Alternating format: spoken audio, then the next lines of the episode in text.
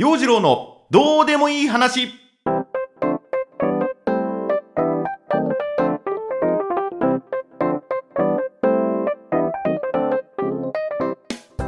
今週も始まりました。陽次郎のどうでもいい話。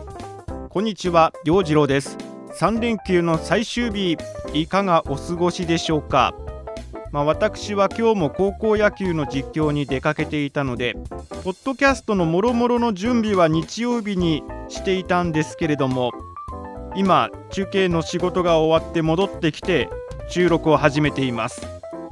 まあ世話しないですね。おかげさまでいろいろと世話しない日々を送っていまして世話しないと言いながらもまあ、きっちり朝ジョギングしていたりぼーっと数読で時間を溶かしていたりとまあ一人の時間も楽しんでいます。世話しないなと感じているのもこの野球中継と同時進行で今朗読会の準備をしているんですね。でいよいよ今週に迫ってきました朗読会。テーマは戦争。文豪の残した戦争を題材にした作品を発表するということで、まあ、練習したりいろいろな資料を作ったり、えー、まだ作ってなかったりしています。はい作らなきゃと思いながらなかなかやる気が起きない。まあ暑いですからね。暑いしなんか疲れてるんだわ。のもねなんかこう乗り切れないというかなかなかこう手をつけるのに時間がかかるもんですな。まあきっとギリギリになって始めると思います。で先日そのね朗読会の練習リハーサルをやっていい感じに仕上がってまいりました。あとはね練習が1回あるかな。でそれが終わって本番に臨むという感じでしょうかね。お客さんたくさん来てくれるといいんですけどもね。まあそこは実際蓋を開けてみないと分かんない。本番までもう1週間切っていますので体調にも気を使いながら日々過ごしていきたいと思います。そしてこの間のねそのリハーサルの時にステージ衣装をどうするかというふうな話もま持ち上がりましてまあ、女性は白。男性は黒の衣装で臨みましょうという話になってでせっかくの機会だからその黒の衣装を探しにユニクロなり GU なり、まあ、ちょっと街に出てみようということで服買いに行ってまいりました。今回はそんなお買い物の話をしてみたいと思います。陽次郎のどうでもいい話。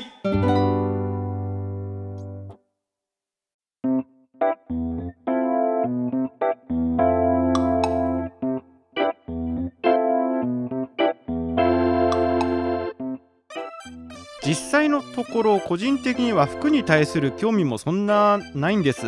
えー まあファッションそのものに興味があるわけではない。まあ強いて言えばねそのジョギングする時の格好はかっこよく決めたいなっていう風な思いはあるんだけれどもこの時期はま T シャツ短パンで家の中うろついてるしなんならその T シャツっていうのもマラソン大会の参加賞でもらった2022〇〇マラソンと印刷されているものもうねこれしっかりと着こなしていますわ。ねあの他にもイベントの時のスタッフ T シャツとかねそんな感じで。おしゃれな T シャツってあんまり持っていないかなと。で履いている短パンも中にはこうもう20年くらい履いているものもあってさすがにねお尻のところに穴が開いてしまってこれでコンビニに行くのはちょっと恥ずかしいなと。まあ恥ずかしいけどもそんなに目立つ穴じゃないからいっかみたいな感じでねそんなこと思いながらコンビニに行ったりもしている。まあオフィシャルでちゃんと出かけるときはスーツ着るし畑の時は畑用の格好をするしまあ普通にねプライベートであちこち出かける時にも血のパン履いて無地の T シャツっていう風な感じで今日のおしゃれのポイントはどこですか？って聞かれてもうん特にない。としか答えようがない。まあ言ってしまえばあれですね。量産型親父。はい。量産型親父スタイルで日々過ごしています。だからねなんかねカジュアルなファッションとか言われてもピンとこないし服欲しいなと思ってもこうネットで探し始めると結局なんかあアディダスのとかあプーマのアシックスのなのね。なんかスポーツブランドのサイトを見てしまう。なので今回まあユニクロなり GU なりで見つけた黒いワイシャツ一つ買ってこようかなと。うん。あのー、まあ、何か手頃なものがあればいいやっていう風な、そんな結構軽い気持ちで行ってみました。なんだけどもなんだろう新潟のその繁華街でありますバンダイにあるユニクロなり GU に行くのも実はちょっと緊張したりするこのお店は量産型親父入ってもいいのかなと。ねその結構最近ねユニクロ GU もおしゃれな和コードで溢れ返っているんでここはおじさん大丈夫みたいなねちょっと躊躇する。逆にワークマンは全く躊躇しない。ねあのー、ちょっとこじゃれた服買おうかなと思うと自分の妙なプライドが頭をもたげてきてちょっと緊張する。こんな気持ちじゃねえ。ハイブランドのお店なんて入れないね。まあ行くこともないから別にいいんだけども。なんかショップ店員さんにここはあなたのようなおじさまの来るようなところじゃありませんよと暗に言われているような変な自意識過剰といいますか被害者意識というか被害妄想というかそんなものを感じてしまう自分がそこにいる。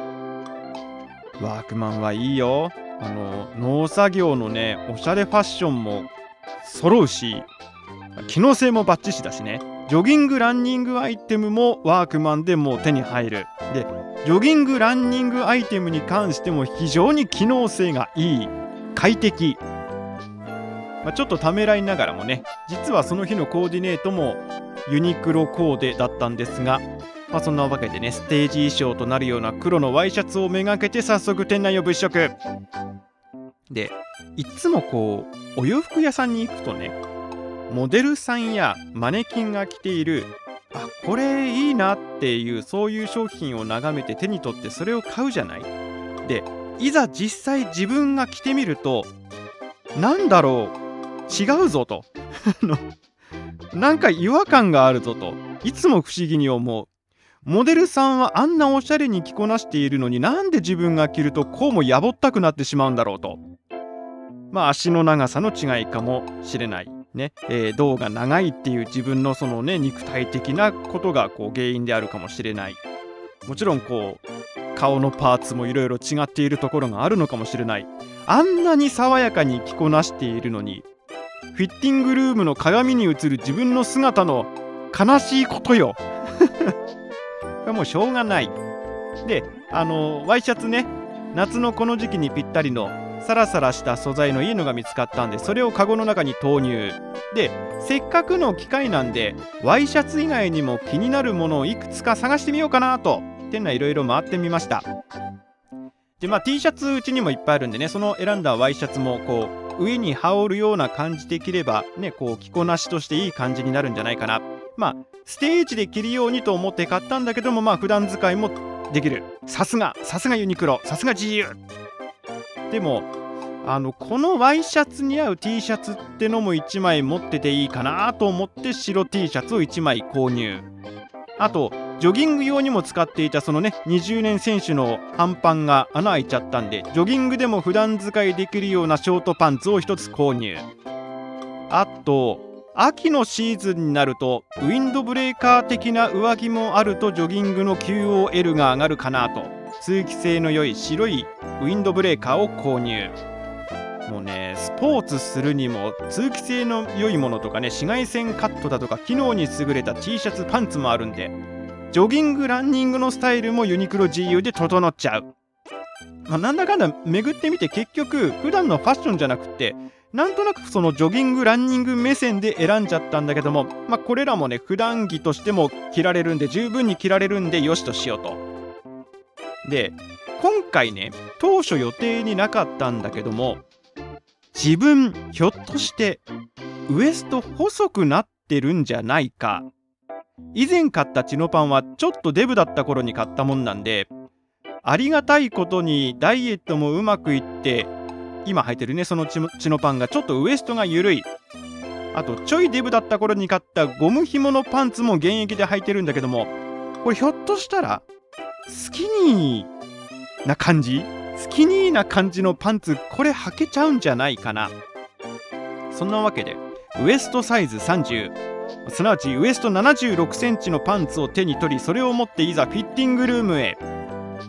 社会人になってからね特に30代40代前半の頃はウエストは80センチ超えですよ。サイズも32とかひどい時には34なんてのを履いていた私洋次郎。今回ウエスト76センチのズボン。パンツって言いたいけども世代的にズボンって言っちゃうんでズボンって言うけどもそのズボン足を通しました。入りました。ベルトを通す必要はないのですが76センチのズボンがすんなり入ったお腹を引っ込めることなくスースーッと感動です。感動の瞬間でした。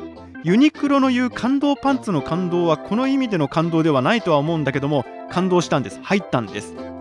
でこの喜びこの興奮を誰かに伝えたい。でも伝える人がいないので今日ここで喋ってます。入ったんです。おかえり。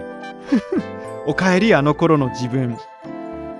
おかえりヒーロー。これはあの僕の中の井浦新がですね映画「ピンポン」で言っていたセリフなんですけども思わず「おかえりヒーロー」つぶやいていました。なので買っちゃいました。なんだ躊躇することなく買っちゃいました、まあ、ぶっちゃけねこの細身のズボンを履く機会があるのか言ってしまえばそんな窮屈なズボンを履くのはしんどいかなとは思ったんだけどもこの感動の一つの記念として勢いで買っちゃいました。まあまあまあまあいつかどこかでね履く機会があるかもしれない。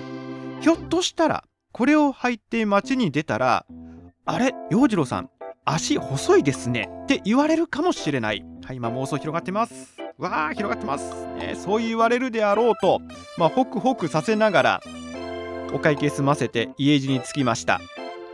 で家に帰って早速ファッションショーを始めます。うん買ってきた黒ワイシャツに細身のズボン。でいざ鏡に映った自分は立派な昭和テイスト漂うおじさんに出来上がってました。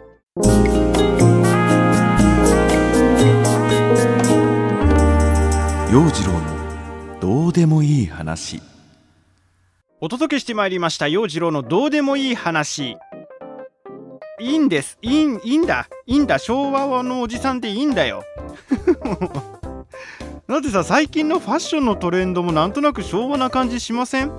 まあねちょっとどこがって聞かれてもどこだかわかんないけどもなんかねファッションに関してよく分かってないから何とも言えないんですけれどもなんかね最近の若い人の服装を見ても落ち着いた感じででどこかノスタルジックな感じがする。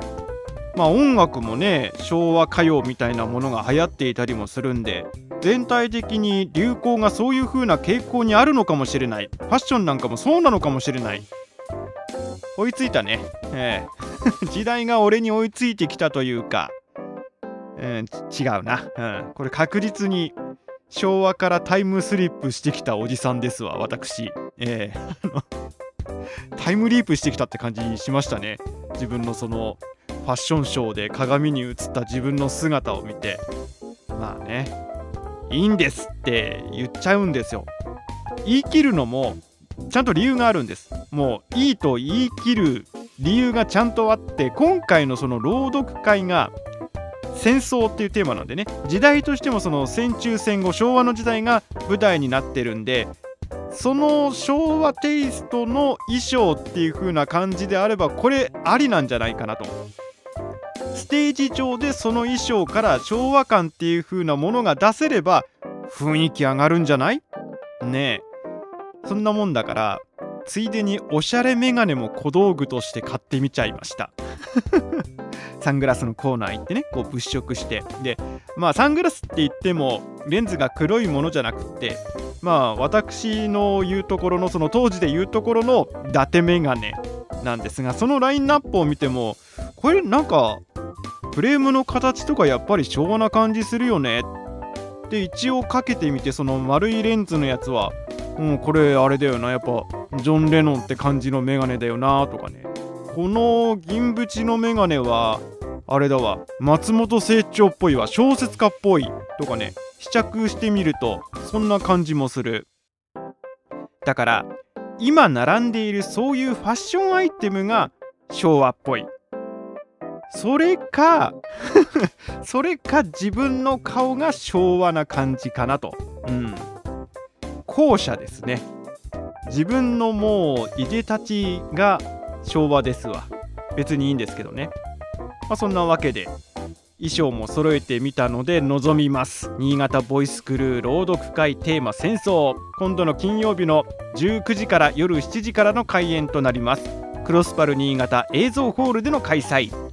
お時間ある方ぜひ見に来てください。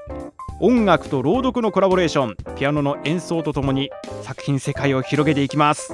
ぜひ私の衣装にもご注目ください。そんな見せびらかすような衣装ではないですけどもね。まあまあまああの今回揃えてみましたのでどんないでたちなのかという風なものも、まあ、チェックしてもらえたら嬉しいかな。はい。ご注目ください。陽次郎のどうでもいい話ポッドキャスト。今週はこの辺で終了です。陽次郎とはまた来週の月曜日にお耳にかかりましょう。バイバイ。